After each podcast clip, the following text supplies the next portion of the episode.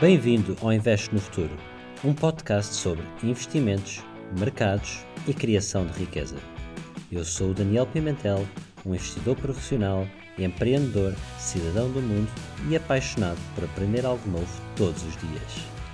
Aqui vou ajudar-te a seres mais abundante, mais informado e mais feliz.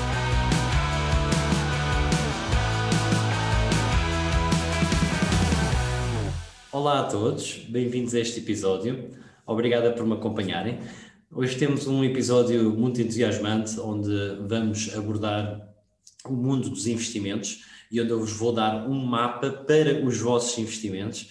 Uh, portanto, eu hoje vou responder a questões como que opções existem para o, uh, investir, o que fazer ao nosso dinheiro, como posso fazer o meu dinheiro crescer, quais é que são os ativos que são mais apropriados ter, quais é que são os diferentes riscos e vou-vos contar também um pouco da minha história e como eu tenho feito também abordado os investimentos. Uh, portanto, vamos daí. Uh, meus amigos, a primeira coisa que eu queria começar hoje o episódio é, e antes de irmos para este mapa de, dos investimentos, é falar um pouco sobre uma coisa ainda mais importante, que é falar um pouco sobre a mentalidade uh, e o conceito de abundância.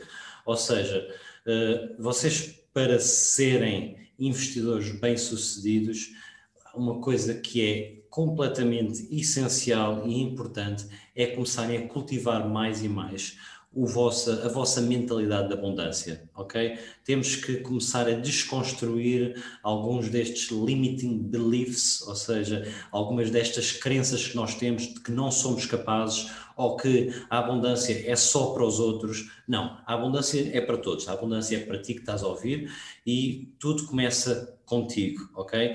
E existem imensos, imensos casos de pessoas que que começaram do zero. Existem imensos casos de pessoas que tinham muita riqueza, perderam e voltaram uh, a, a conquistá-la.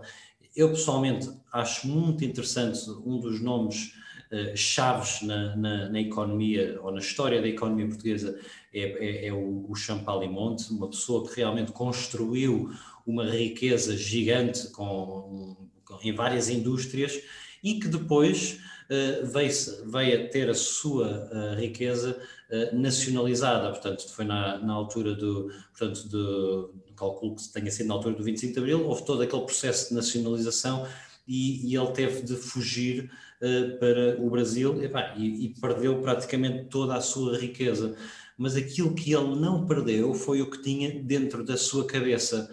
E, e, essa mentalidade que ele tinha de, de abundância, de criar, de crescer, foi uh, a mentalidade que fez com que ele, anos mais tarde, voltasse a Portugal e voltasse a reconstruir a sua, a sua riqueza e o seu império. Portanto, eu, eu acho um exemplo, um exemplo forte, muito fantástico, porque demonstra que está na cabeça, é na cabeça que começa tudo, ok?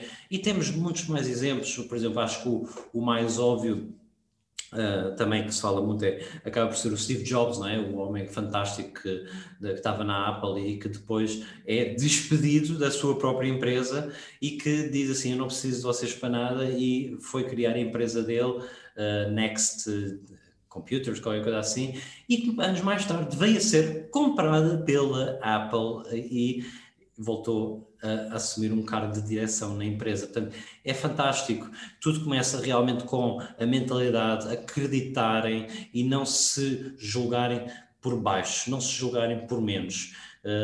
Ainda se calhar também no, no campo do, do, dos investimentos, uh, mais específico, portanto, uma pessoa que pronto, começou do nada, George Soros, portanto, não, era uma pessoa que começou literalmente do nada e é hoje dos investidores mais bem-sucedidos.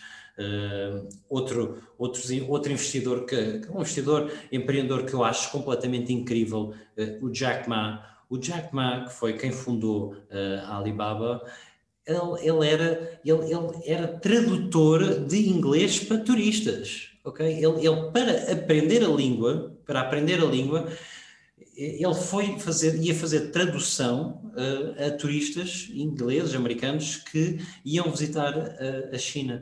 E isto é uma mentalidade de abundância, é uma mentalidade de alguém que quer crescer, alguém que quer fazer mais por si, alguém que não está, uh, não está conformado e que acredita que pode pular e pode ser quem ele quiser ser, ok? Portanto, meus amigos, mais que, que, que tudo, é aqui que vocês têm que começar Ok?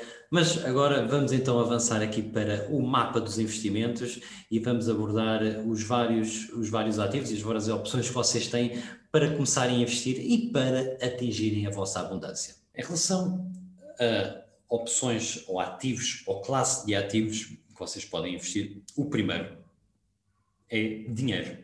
Ou seja, o que é que é dinheiro? Dinheiro é dinheiro. Dinheiro é, é cash, é dinheiro que vocês têm em mão ou dinheiro que vocês têm no banco, ok? o que é que, o que, é que, o, o, o que, é que significa ter dinheiro? Dinheiro, no fundo, significa que é um investimento que vocês têm que é com um retorno a 0%. Ou seja, se vocês tiverem 10 mil euros em, debaixo do colchão ou 10 mil euros pronto, no banco, mas não estão investidos, pronto, é, é, um, é um investimento que vocês têm a 0% de retorno. Agora, o que é que é muito importante a considerar quando vocês têm dinheiro? É o conceito de inflação. Okay? O conceito de inflação, no fundo, tem a ver com uh, a subida dos preços, ou seja, uh, os preços sobem todos os anos, o preço de, pronto, de, dos, dos, bens de consumo, dos carros, da, da roupa, da, da, comida, portanto, sobe. Ou seja, o que é que isto quer dizer? 10 mil euros na altura dos nossos pais era muito dinheiro e agora uh, não é muito dinheiro porque o, o, tempo e a inflação faz com que uh, os preços das coisas vão subindo. Então, dinheiro é preciso ter muito cuidado e muita cautela, que é, é um investimento a 0%, mas, dada a inflação, é um investimento que, no fundo, tem um retorno real negativo, ou seja, vocês estão a perder poder de compra assumindo que há inflação. Agora, as duas grandes as duas grandes questões que eu vou sempre debater agora é quando é que é apropriado e quais é que são os riscos, ok? Quando é que é apropriado? Dinheiro é apropriado em primeiro lugar para ter liquidez, ok? Ok? Uh, para uma eventualidade de vocês rapidamente precisarem de dinheiro para fazer alguma coisa, portanto, é apropriado quando vocês querem ter liquidez, privilegiam ter liquidez na vossa vida, porque sabem que se calhar vão fazer, vai haver uma, uma oportunidade boa de, de, investimento, ou se calhar uh, vai haver alguma coisa que vão, vão querer possivelmente usar o dinheiro, portanto, é nesse caso apropriado ter dinheiro porque dá essa liquidez. Portanto, por exemplo, um fundo de emergência, não é? Um fundo de emergência é, no fundo, um dinheiro que vocês têm para uma eventualidade de perderem um emprego, de haver uma doença, ou quer que seja. Pronto, tipicamente é, é se calhar mais recomendável esses fundos de emergência estarem mais com uma liquidez muito grande, ou seja, rapidamente podem aceder ao dinheiro se for preciso. Portanto, uh, depois cada pessoa tem um bocado a sua regra dos fundos de, de quanto dinheiro ter como fundo de emergência, mas acho que é uma coisa importante terem e, e acima de, pronto, é um bocadinho uh, uh, à base de cada um, tem a sua visão, mas eu acho que no mínimo deverão ter dinheiro para subsistir caso aconteça alguma coisa durante seis meses. Se perderem dinheiro, se alguém ficar doente, acho que tem que, no mínimo, ter essa capacidade eh, de, em, em dinheiro para subsistir, subsistir, durante seis meses. Ok? É. Agora, qual é que é os principais riscos de, de, ter dinheiro? No fundo, o principal risco era aquilo que eu estava a dizer, é, é, é, a inflação, ok? Portanto, este conceito de ter muito dinheiro é mau, não, não, não está certo e devem ter só o mínimo indispensável para, se calhar, esta, para oportunidades que possam vir precisar ou para um certo fundo de, de emergência. Uh, portanto, no, no, meu caso pessoal, uh, aqui, aqui eu normalmente tenho sempre pronto, algum dinheiro em, uh, tenho sempre dinheiro em cash de, para caso eu precise de alguma coisa e, e, e tipicamente eu tenho esta regra também dos seis meses e, e em segundo lugar, uh, também dando aqui uma, uma, analogia de outra uh, ocasião onde, onde eu também uh, fui adepto de usar dinheiro, foi se calhar no ano passado, em fevereiro de 2020, em que, eu, na minha opinião, os mercados estavam muito, muito caros, digamos assim, tinham subido muito e eu estava um bocadinho preocupado e, e, então eu reduzi um bocadinho as minhas exposições, se calhar em empresas que, que eram um bocadinho mais arriscadas, que estavam, empresas se calhar que, que, que, tinham um potencial grande, mas um risco grande, e eu se calhar reduzi um bocadinho disso e fiquei ali um bocadinho mais em, em cash para que se houvesse algum, alguma queda do mercado ou qualquer coisa, depois poder entrar e comprar uh, outras opções mais baratas. Portanto, primeiro é ter dinheiro, ok? Dinheiro, conceito muito simples. Agora, segunda opção que vocês têm, títulos de rendimento fixo, ok? Tal como o nome indica, títulos de rendimento fixo é um investimento que vocês fazem que tem um retorno fixo. Uh, e tipicamente os exemplos mais óbvios é depósitos a prazo, uh, obrigações, uh, certificados de aforro e, pronto, e basicamente são esses os mais óbvios. O que é que, o, como é que isto funciona? Ou seja, vocês quando, uh, quando investem num título de rendimento fixo, alguém está do outro lado que vos está, uh, portanto, a fazer esta emissão, certo?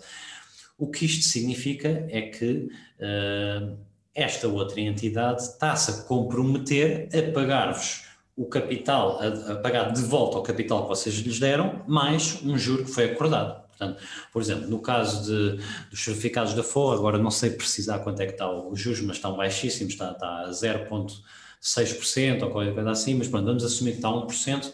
O que é que isto significa? Isto significa que se vocês investirem uh, 10 mil euros com eles, em certificados de aforro, que o governo português está a comprometer-se a, daqui a um ano, qualquer que seja o prazo, dar-vos novamente os 10 mil euros mais 1% sobre esse capital que foi investido. Ok? Agora, uh, quando, é que, quando, é que, quando é que isto é apropriado? Ok? É apropriado em várias circunstâncias. É apropriado para, em primeiro lugar, pessoas ou investidores com uma idade avançada, portanto, são pessoas que já, já, já privilegiam, já estão numa fase da sua vida mais avançada, já, já não privilegiam tanto o crescimento, privilegiam mais a estabilidade. Porque, uh, porque pronto, já tem um perfil mais conservador e nesta fase da sua vida uh, o importante é, é, é, é, é atingir essa estabilidade ou para pessoas que têm um risco, um perfil de risco, até podem ser pessoas mais jovens, mas portanto é um perfil de risco muito, muito conservador e então uh, é este o, o seu plano de, de investimentos. E, e, também é apropriado numa, quando há muita incerteza nos mercados, ou seja, imaginando que os mercados estão, uh, pronto, que há, há, muitos riscos no mercado, que os mercados subiram muito, estão muito caros e vocês estão muito desconfortáveis, pronto, é sempre uma opção subir, irem para títulos de, de rendimento fixo. Uh, agora, quais é que são os principais riscos dos títulos de rendimento fixo? em primeiro lugar, é novamente a inflação, porque o que tem acontecido, e é o que está acontecendo presentemente, é que eles têm uma taxa de juro que é tão pequena que a inflação é maior. Portanto, o que é que isto significa? Significa que em termos reais estão a perder estão a perder uh, pronto, poder de compra, existe uma taxa de juro real negativa, digamos assim. Ou seja, vocês estão a investir, a fazer um investimento que à partida estão a perder poder de compra com ele, estão a perder dinheiro, digamos assim. Uh, e isto é um dos principais riscos, portanto, é a inflação, e a segunda é este contexto que eu estava a explicar agora de yields muito, muito baixas porque por causa de tudo o que aconteceu, de pronto, toda isto já vem de já vem de alguns anos para cá, mas pronto, também agravado por causa do, do Covid, as taxas de juros acabaram por ter que descer muito para pronto, estimular mais a economia. E o que isto significa é que neste momento as taxas de juros ou as yields que são aplicadas são muito, muito baixas, mesmo muito baixas, portanto bem, é um investimento que neste momento não é nada óbvio, porque são é, é realmente é, para estar, estar, a fazer um investimento que rende 0. qualquer coisa por cento, não, não mexe sequer a agulha, ok? E depois, agora, existe realmente um terceiro risco que normalmente as pessoas nem estão muito uh, conscientes, mas que é importante estarem conscientes, ok? Que é os tipos de rendimento fixo têm risco, não são sem risco, ou seja, têm o risco da entidade que os emite. Ou seja, se for, por exemplo, um, um depósito, por exemplo, na altura do BES, o, o BES, se fosse à falência, ou qualquer outro banco se for à falência, a gente perde o dinheiro que está lá em depósitos a prazo, ok? O que acontece é que está assegurado pelo, pelo Banco de, de Portugal, tem, acho que existem reservas, é até o valor de 100 mil, mas vamos assumir que vocês investem 200 mil euros. Vocês perdem 100 mil euros se houver uma falência do banco. Portanto, existe um risco associado. E também pode haver um risco soberano, ou seja, não vamos uh, considerar que esta ideia de, de haver um, um, governo ou uma nação que, que não possa entrar em default e não ter capacidade de pagar a sua dívida é uma, é uma realidade muito possível e que pode acontecer. E agora, se eu acho que Portugal está nesse, está nesse quadrante, uh, pá, menos óbvio, não, acho que não, acho que não está, mas realmente há que alertar para o facto de, uh, pronto, para o facto de existir, uh, do ponto de vista do, do nosso governo uh, português, alguma fragilidade e, e até numa, numa nuance, se calhar que já vamos abordar um bocadinho mais à frente dos juros de moratória, mas portanto existe um terceiro risco que é o, o risco soberano, portanto títulos de rendimento fixo não são sem risco, ok? Também têm risco, ok? Portanto, eu pessoalmente, quando é que eu, quando é que eu uso? Portanto, ou como é que eu uso os títulos de rendimento fixo? Portanto, eu comecei, se calhar, a, a, a, a minha carreira de investidor mais virado para os títulos de rendimento fixo, em 2007, até porque na altura as taxas que a gente conseguia eram muito mais apelativas, era à volta dos 4%, portanto era uma, já, fazia, já, já fazia sentido 3, 4, 2, 3, 4%, e, e tive algum tempo investido pronto, em títulos de rendimento fixo, mas depois comecei, começou, pronto, realmente comecei também a despertar mais para outras opções que existem no mundo dos investimentos e comecei a mudar um bocadinho a minha forma de, de investir. E, e, comecei também a investir um bocadinho mais numa coisa que se calhar não é muito óbvia para muitos de vocês, que é corporate bonds, que são obrigações, tal como, como igualzinho, igualzinho a obrigações do, do, governo, são obrigações emitidas por empresas. Ou seja, o que é que isto significa? Significa que uma empresa como uma EDP, como uma uh, Apple, como uma Engie, uh, podem uh, passar, eles têm, emitem, eles precisam de dívida e então emitem obrigações. Isto vocês se calhar estão mais acostumados a ouvir as obrigações do Benfica ou as obrigações de, das chaves desportivas, mas aplica, é aplicável também às outras empresas. E isto é, acaba, acaba por ser um, um, um, segmento de mercado mais interessante porque já se conseguem yields muito mais interessantes, porque enquanto uh, as yields de, das obrigações do, do governo são tipicamente muito, muito baixas, para não dizer zero, as yields de, de obrigações uh, de empresas já são mais altas, já podem ir até aos 5, 6%, depois torna-se uma avaliação muito interessante. Isso, se calhar, é motivo para uma conversa noutra ocasião, mas no fundo, o que vocês têm que pensar é só, tão simplesmente uma coisa só. Esta empresa uh, vai existir ou não? Vai à falência ou não? E, e, o que é que isto significa? Significa que se houvesse uma falência, em primeiro lugar, quem recebe sempre o dinheiro são os, a malta da dívida e só depois então é que é a malta das ações. Portanto, empresas muito grandes, ok, como a EDP, como, como a Apple, não sei, pronto, todas essas empresas muito grandes são empresas para que o potencial de falência é muito, muito, muito baixo. Portanto, o potencial de risco de uma obrigação é muito, muito baixo. Portanto, é uma opção para terem, para investirem em títulos de rendimento fixo e terem um retorno maior, ok? Portanto, é uma opção. Okay? Portanto, falámos de dinheiro, falámos em títulos de rendimento fixo e agora, número 3, imobiliário, ok? Imobiliário. Em relação ao imobiliário, portanto, acho que acaba por ser, se calhar, um, uma classe de ativos que é mais uh, mais fácil de explicar ou que é mais óbvio para, para muitas pessoas, porque porque faz parte da vida das pessoas, porque para viverem têm que ter casa e porque se, se não compraram casa têm algum amigo ou pai ou familiar que já comprou casa, mas portanto imobiliário no fundo significa um investimento num ativo real, ok? Uh, agora, investimentos na área imobiliária não tem que ser só comprar casa, ok? E isto é que, esta é que é a parte mais importante que a maior parte das pessoas, se calhar, não está tão familiarizada. Vocês podem investir em imobiliário sem ter que comprar uma casa. E isto é muito importante, porque Porque comprar uma casa, se calhar o mínimo que a pessoa tem, que é obrigada a investir é, é muito dinheiro, é tipo se calhar 200 mil euros ou 300 mil euros.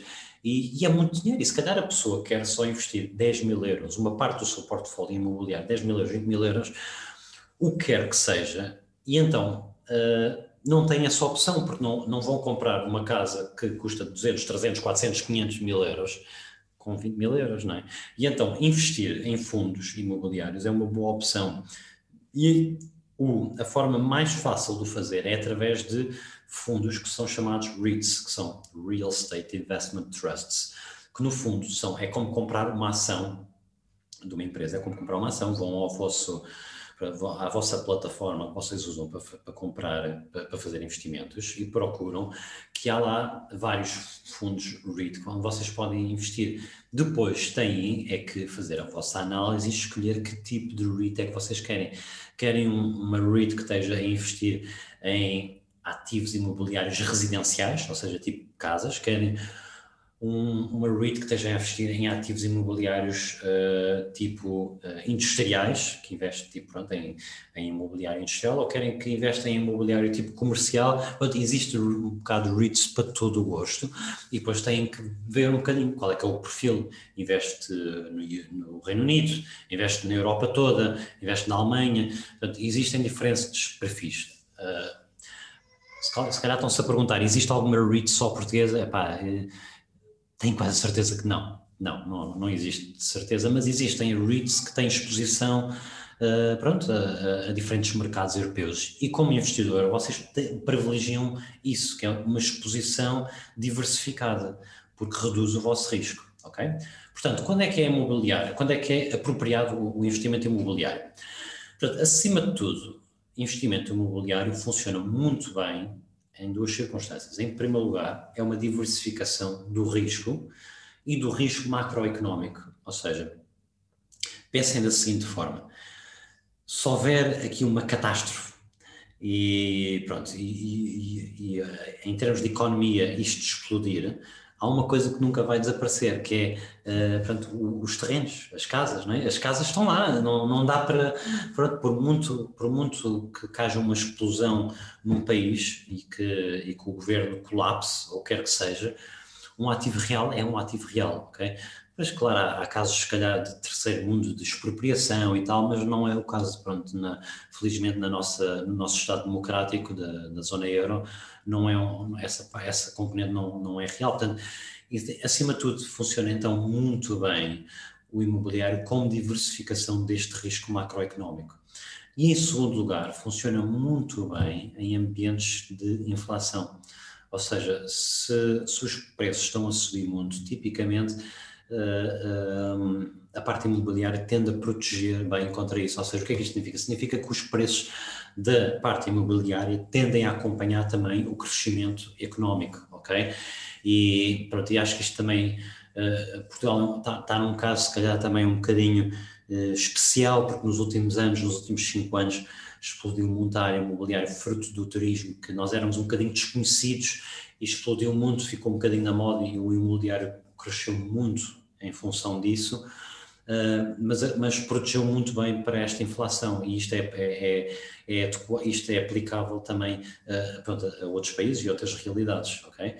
Agora, riscos, quais é que são os principais riscos? É porque uh, investimentos imobiliários também têm muitos riscos e é preciso considerá-los, ou seja, em primeiro lugar, não tem liquidez, ou seja, se vocês precisarem de dinheiro, Uh, vocês não, pá, não vendem uma casa de um dia para o outro. Se calhar podem estar um ano ou dois para vender a casa, pelo menos mediante um preço justo, ok? Uh, excepto se fizerem investimentos em REITs, porque aí vocês podem vender no momento, ok? Por isso é que eu acho que é um, acaba por ser um, um, investimento também com um perfil muito interessante. Mas pronto, em geral, a parte imobiliária não tem muita liquidez, ou seja, demora tempo a vender.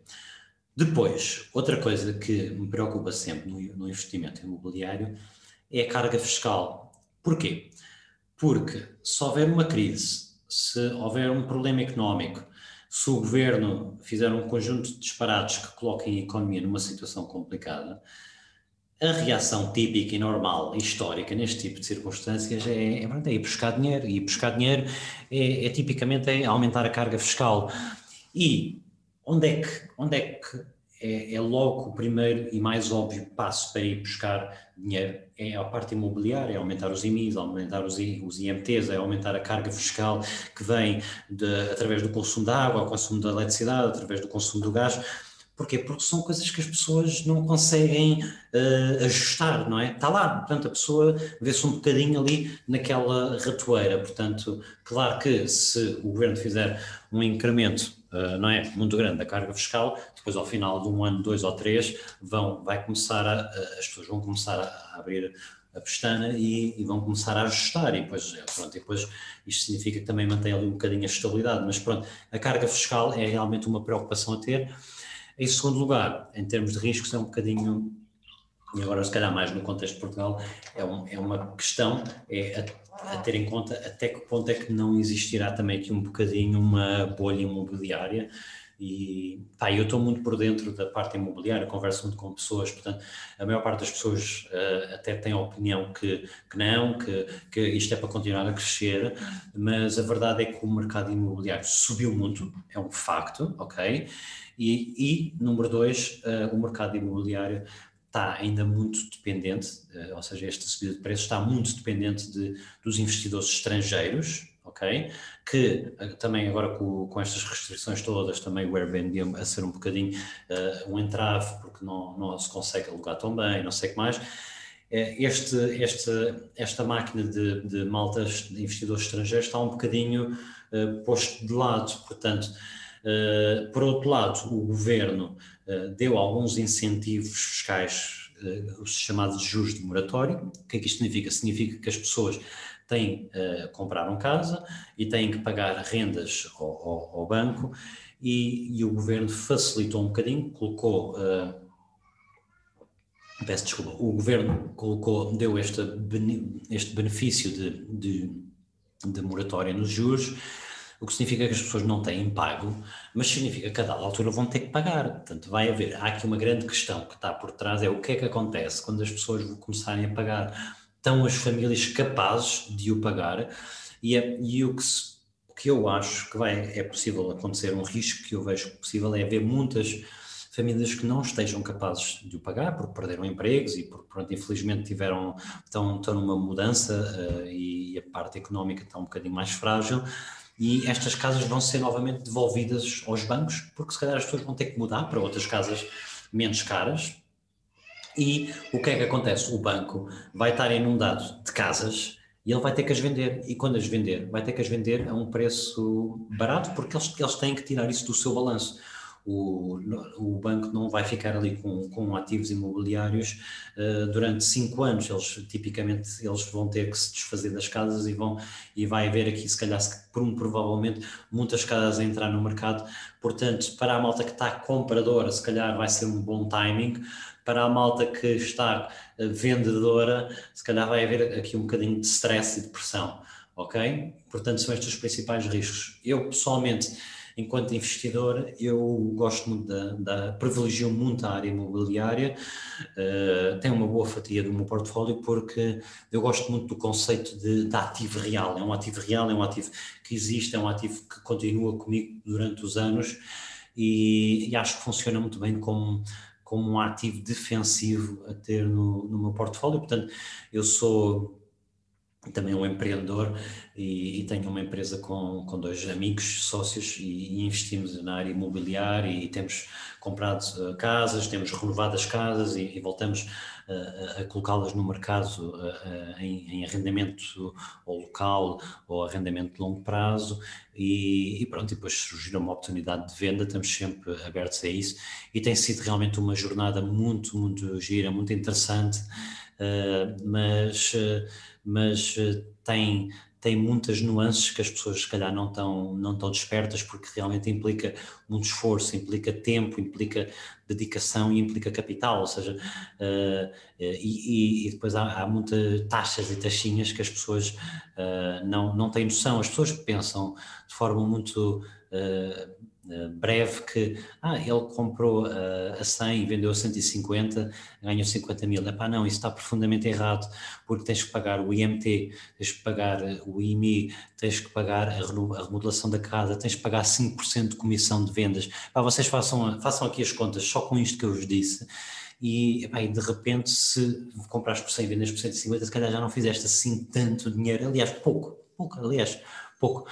E, e portanto, eu, eu gosto muito da área imobiliária, acho que funciona muito bem no, no portfólio. É, para mim, eu considero como, uh, como uma área mais defensiva, uh, mas é preciso ter cuidado, ok? É preciso fazer um estudo bem feito e.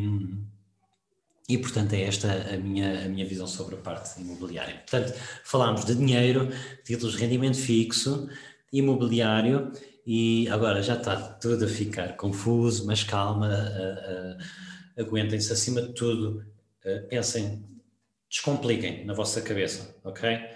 Dinheiro, muito simples, vocês sabem o que é, que é rendimento fixo, muito simples, é receber um retorno fixo ao final de um período de tempo, e imobiliário, todos vocês sabem o que é que é imobiliário. Agora, um bocadinho mais esotérico, o número 4 é commodities. Commodities são, traduzindo, acho que significa recursos naturais, acho que é essa a tradução para português, mas pronto, commodities, no fundo, são bens, recursos uh, usados na, na, economia, na sociedade e, e, que podem ser transacionados, como, pronto, como quase tudo neste mundo. Uh, e estamos a falar, por exemplo, de ouro, de prata, de, do petróleo, de cobre, de urânio, níquel, uh, de cobalto, níquel. agora, Uh, quando é que isto é apropriado ter, ok? Uh, isto é apropriado de, uh, vamos começar ao contrário. Eu não sou um grande utilizador de, pessoalmente não sou um grande utilizador de commodities, não, não, não é a minha área preferida de investimento, não, não me diz muito, acho que é uma área muito, muito específica, não é uma área muito fácil e, e é preciso estudar bem. Uh, portanto, tipicamente, eu, uh, a única coisa que eu uso dentro disto tudo que eu disse é o ouro, porque o ouro é uma reserva de valor, mas já vos vou explicar como usar. Agora, os outros, os outros recursos naturais, vocês podem perfeitamente investir neles. Vou-vos dar um exemplo. Uh, vocês acreditam que o mercado de carros elétricos vai crescer ou não? Eu acho que é mais que óbvio para todos que o mercado de carros elétricos está para ficar e que vai ser o futuro, ok?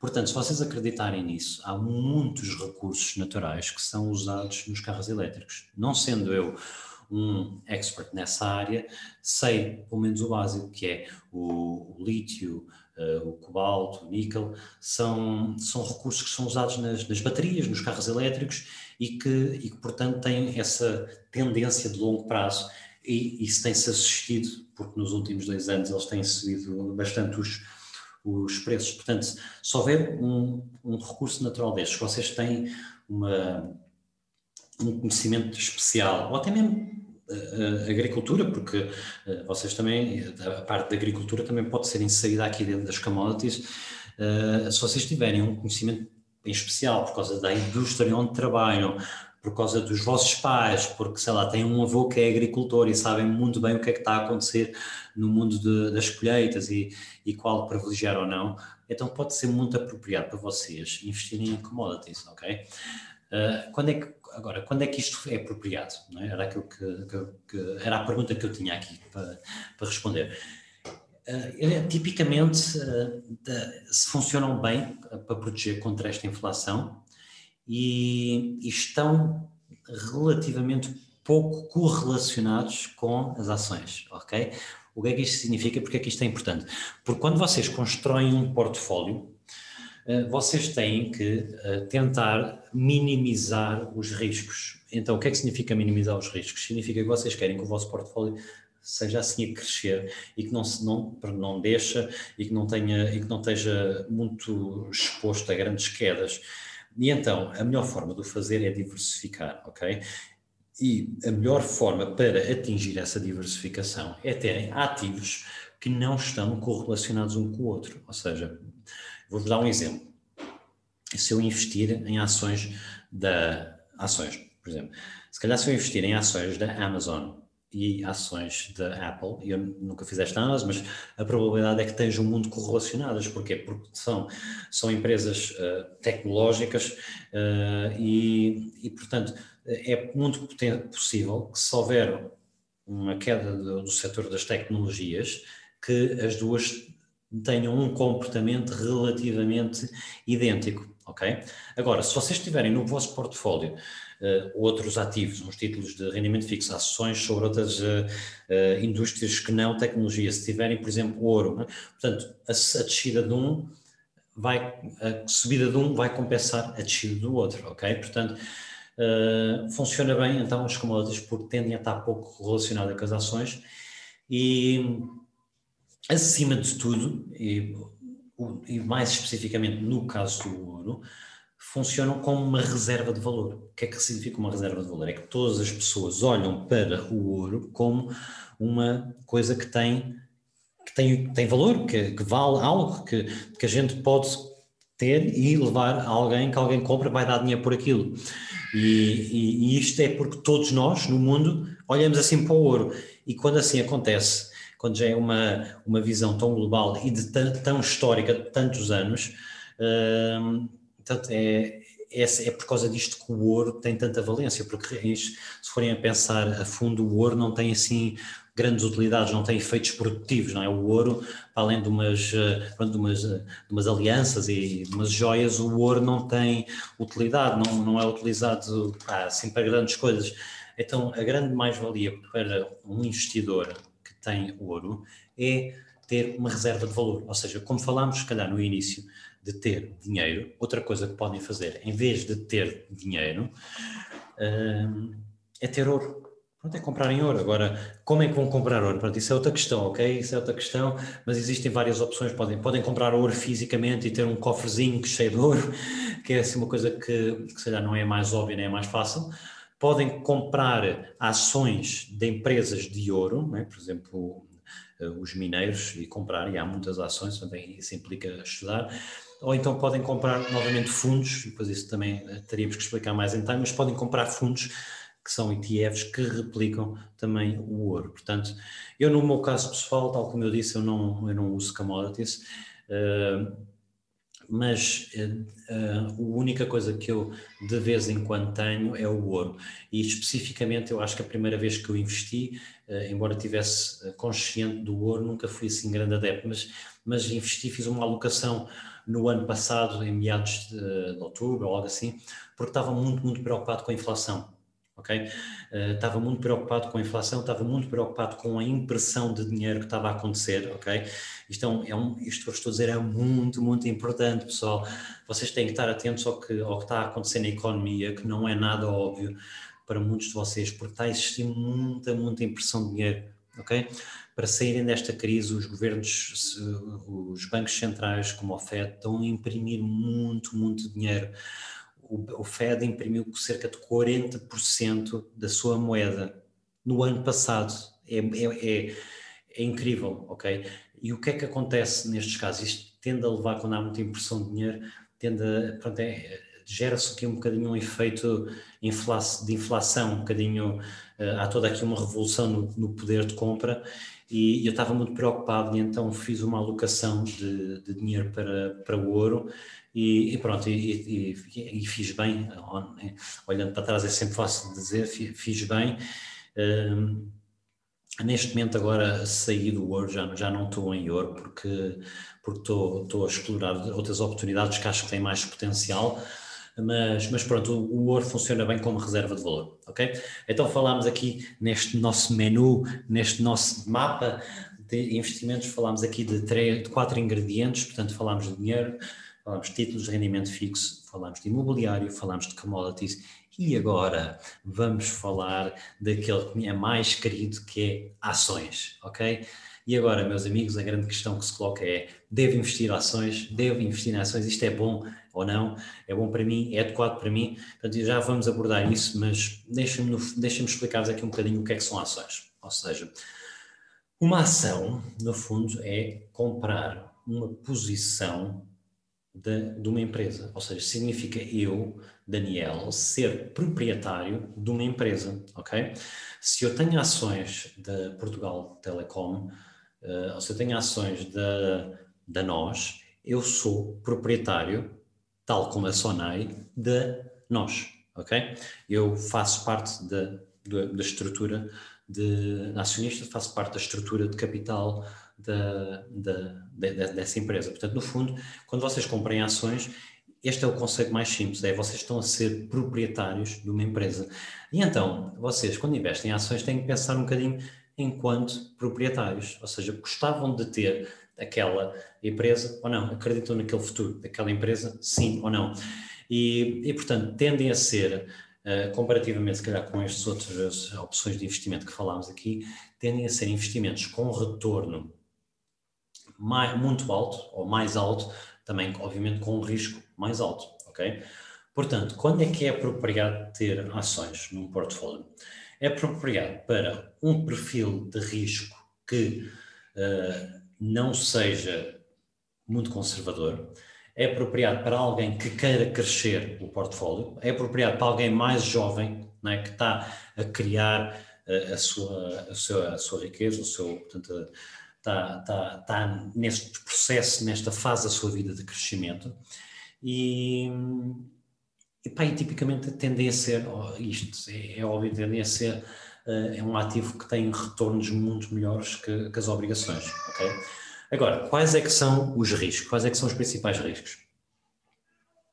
Portanto, uh, as, as ações podem ter volatilidade alta, ou seja, quem investe em ações tem que estar preparado para poder perder aquele dinheiro no limite. Ou seja, no limite, vocês têm que estar preparados para aquele dinheiro poder, pronto, ter sido um mau investimento e terem perderem. Agora, pá, se vocês cumprirem algumas regras básicas, o potencial de perderem, imagina, meterem 10 mil e perderem 10 mil, pá, isso é, é muito, muito, é, é um bocado difícil, ok? a não ser que façam um conjunto de disparates que vamos abordar noutra mais tarde, mas, mas o potencial de vocês investirem e perderem o dinheiro todo é, é, é, é um bocado baixo, mas existe muito este potencial de vocês investirem e perderem dinheiro. Portanto, temos que ter em conta que existe esta volatilidade de hoje investiram mil, amanhã ser 1500 e depois de amanhã ser 800 e depois ser 2000 e depois ser 500. Portanto, é preciso é preciso ter esta calma e o, o, o, outro, o outro risco, portanto, era aquilo que eu mencionei, é a eventual perda de dinheiro.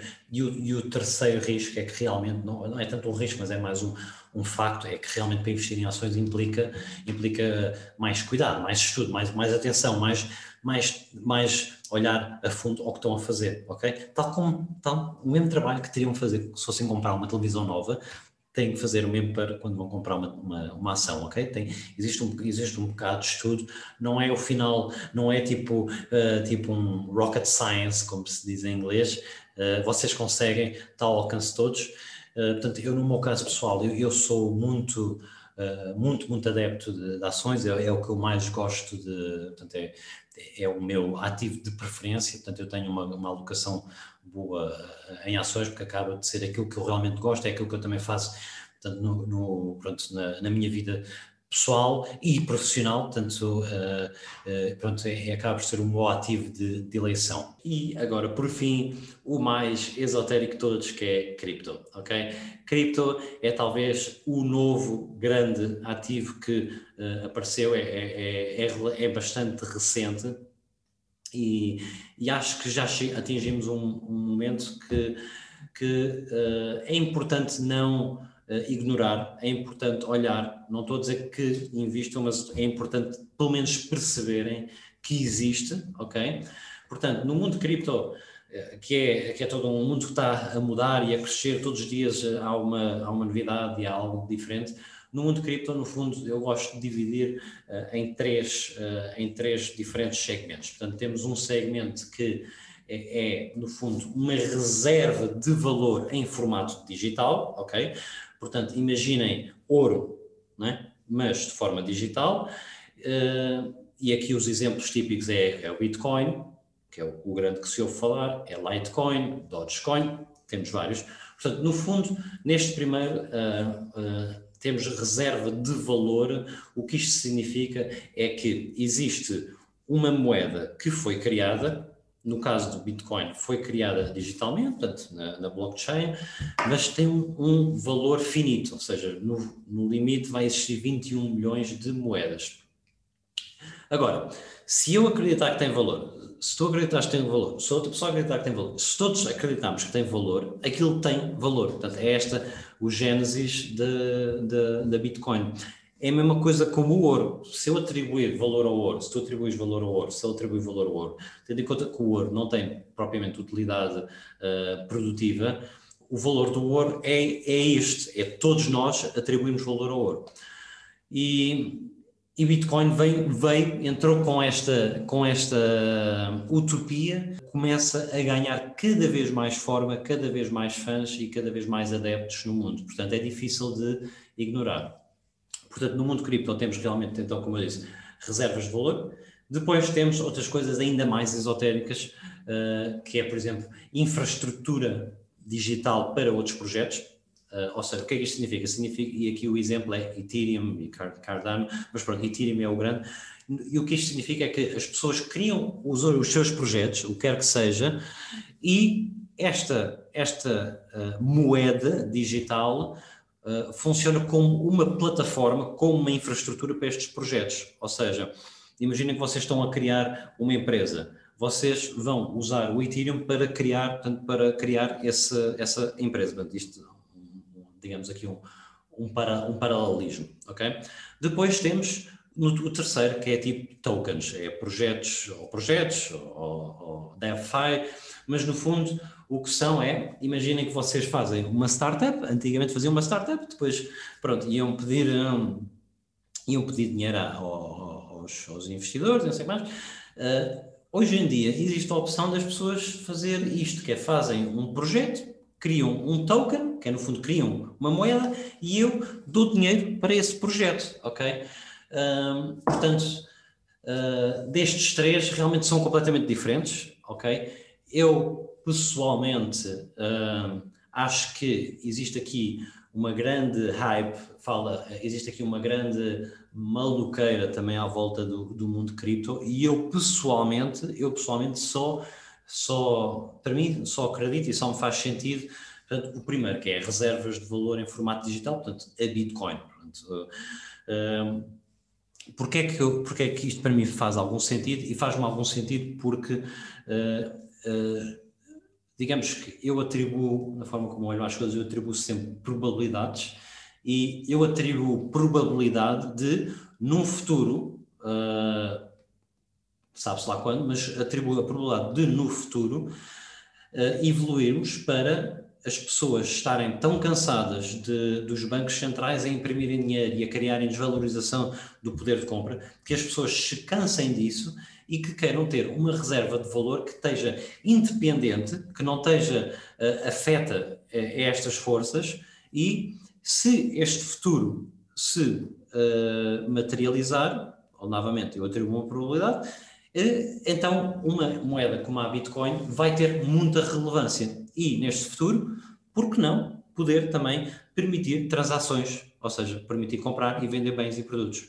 Portanto, eu atribuo aqui um bocadinho, tal como expliquei, atribuo probabilidades e eu atribuo, uh, uh, quando olho aos investimentos, e eu atribuo uma probabilidade de existir um futuro, um futuro que até pode custar-me a imaginar, mas um futuro onde realmente as pessoas viram-se para uma alternativa para, para os bancos centrais e então uh, a Bitcoin funciona um bocado como esta alternativa, funciona como uma reserva de valor, ok? Então, para quem é que isto é apropriado? Isto é essencialmente apropriado para pessoas com um perfil de risco muito, muito agressivo. Ok, tem pessoas que, uh, se calhar mais jovens, uh, pessoas que têm um perfil de risco em que querem crescer muito e rápido o seu portfólio e, e depois, em primeiro lugar, esse, e em segundo, para, para aquilo que eu estava a explicar, para uma diversificação do risco macroeconómico. Ou seja, de, se, se vocês estiverem muito preocupados com, com a economia, se estiverem muito preocupados com os bancos centrais, se estiverem muito preocupados com toda a ação que está a acontecer no mundo macro, um, vão encontrar aqui conforto, que é um projeto que vos pode diversificar deste risco. Ok? Quais é que são os riscos? Os principais riscos, em primeiro lugar, é tem de testar o teste, tem de testar o teste do templo. Ou seja, uh, o que isto significa é que uh, ainda é muito recente, uh, ainda não se sabe bem como é que vai evoluir, não se sabe bem como é que vai ser a aceitação generalizada, não se sabe bem ainda o que é que, o que, é que os governos e a regulação pode criar. E, e um dos, um, uma das, das grandes leis de, do, do, do, investimento e até de uma, de uma de uma área de, de, das finanças que chama-se Behavioral Finance, tem muito a ver com isto, tem a ver com o teste do tempo. Ou seja, se um ativo passou o teste do tempo, é um grande conforto investir. Neste momento, porque é que o mundo cripto dá grandes retornos? Porque ainda está nesta fase um bocado embrionária, ok? Já tem, já tem tipo 9 anos, mas ainda não deixa de ser uh, uma fase um pouco embrionária e, portanto, ainda tem de, de passar esse teste, ok?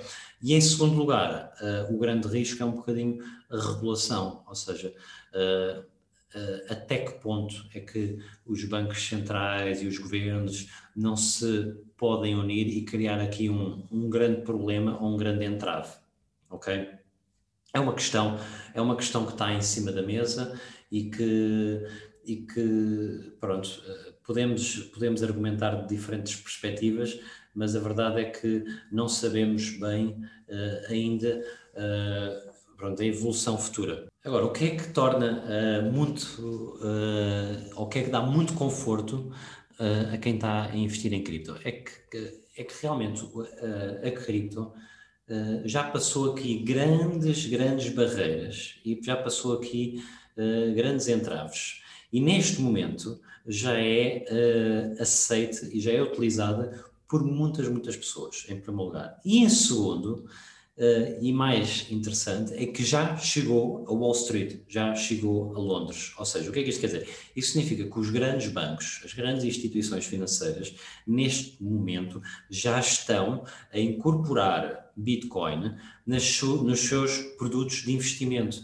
E isto é completamente incrível. Ou seja, isto significa que, que neste momento cripto está cada vez mais mainstream. Ou seja, e quando estas instituições começam uh, a utilizar uh, a cripto, isto dá uma grande, grande, grande validade e dá uma grande segurança a quem está a pensar em investir ou quem investe em cripto.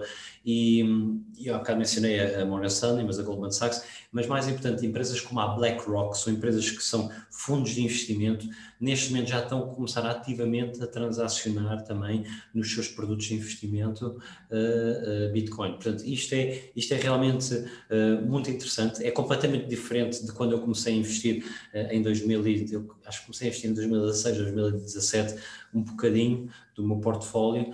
Na altura era mesmo, era quase como um investimento mesmo de alto risco, tipo venture capital, e agora não, agora já, já evoluiu, já está um bocadinho, continua neste, com uma fase de ascendente ainda bastante grande, mas já está muito mais maduro e estabilizado em termos de que já tem esta aceitação destas instituições de referência.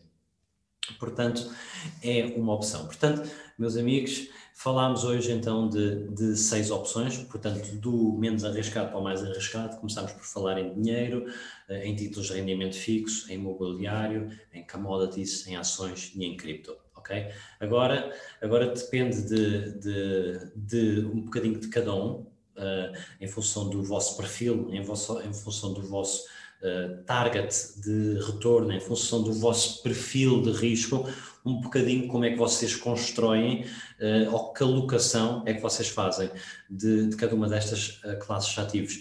Eu acho que acima de tudo, aquilo que eu faria se fosse a vocês é, é, é, é sentar-me e pensaria, uh, sozinhos ou com, ou com os vossos cara metade, o que tipo de, quanta percentagem é que vocês querem ter, ou seja, quanto X% é que querem ter em dinheiro, X% é que querem ter em títulos de rendimento fixo, X% é que querem ter pronto, nas outras classes de ativos em que falámos, e depois já, já tem aqui, digamos aqui, um, um, uma, um target uh, para a vossa alocação de capital, e depois podem ir começando a monitorizar cada um deles e podem ir começando a pôr não é, uh, uh, aos bocadinhos, à medida que vão ganhando conforto.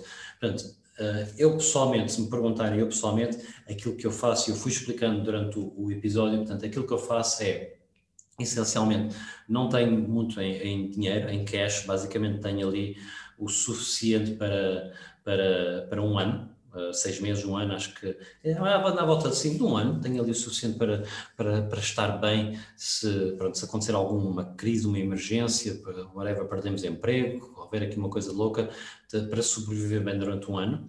Uh, neste momento, Uh, não estou uh, a fazer nada em títulos de rendimento fixo, foi, foi uma decisão que eu tomei uh, porque, porque as, as, taxas estão baixíssimas e não está a compensar a inflação, ok?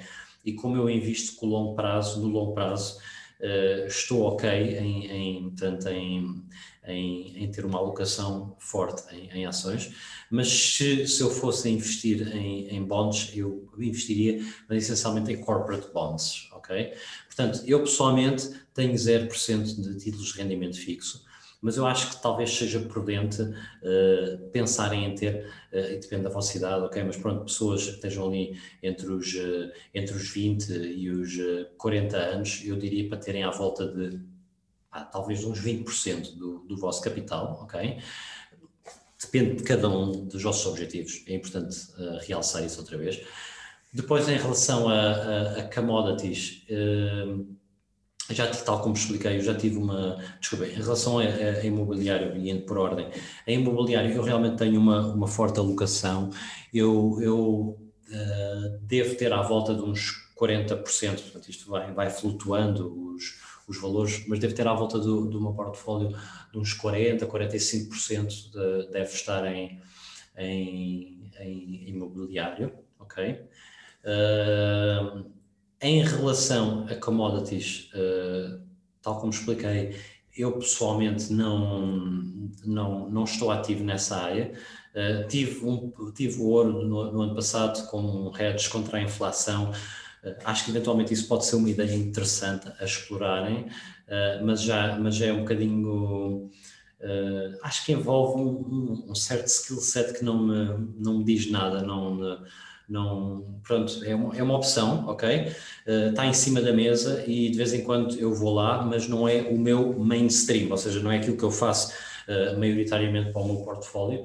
E depois, ações é realmente uh, onde, eu, pronto, onde eu tenho a grande alocação do meu capital, portanto, à volta também dos 40%, 50%, portanto, vai dependendo um bocadinho daqui das flutuações do mercado.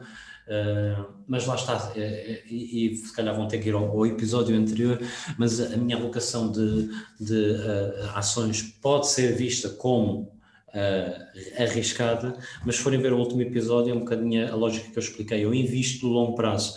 E quando se investe com uma mentalidade de 10 anos, se vocês fizerem bem o vosso trabalho de casa, realmente o risco é, é, é, é baixo, ok? É, é, dá para minimizar bastante isso, ok?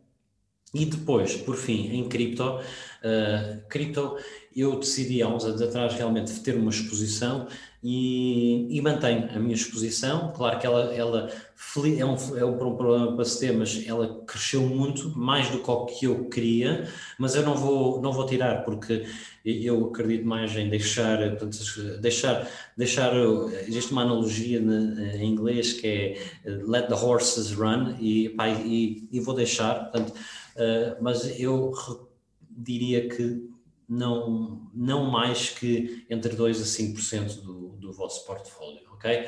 Pronto, uh, agora, voltando a, a, a, a, mencionar, isto é muito subjetivo, depende de mesmo de cada um de vocês e acima de tudo vocês têm que pensar o que é que privilegiam e não se deixarem influenciar por aquilo que ouviram, se calhar, eh, eu ou outra pessoa dizer. Têm que pensar o que é que faz sentido para vocês.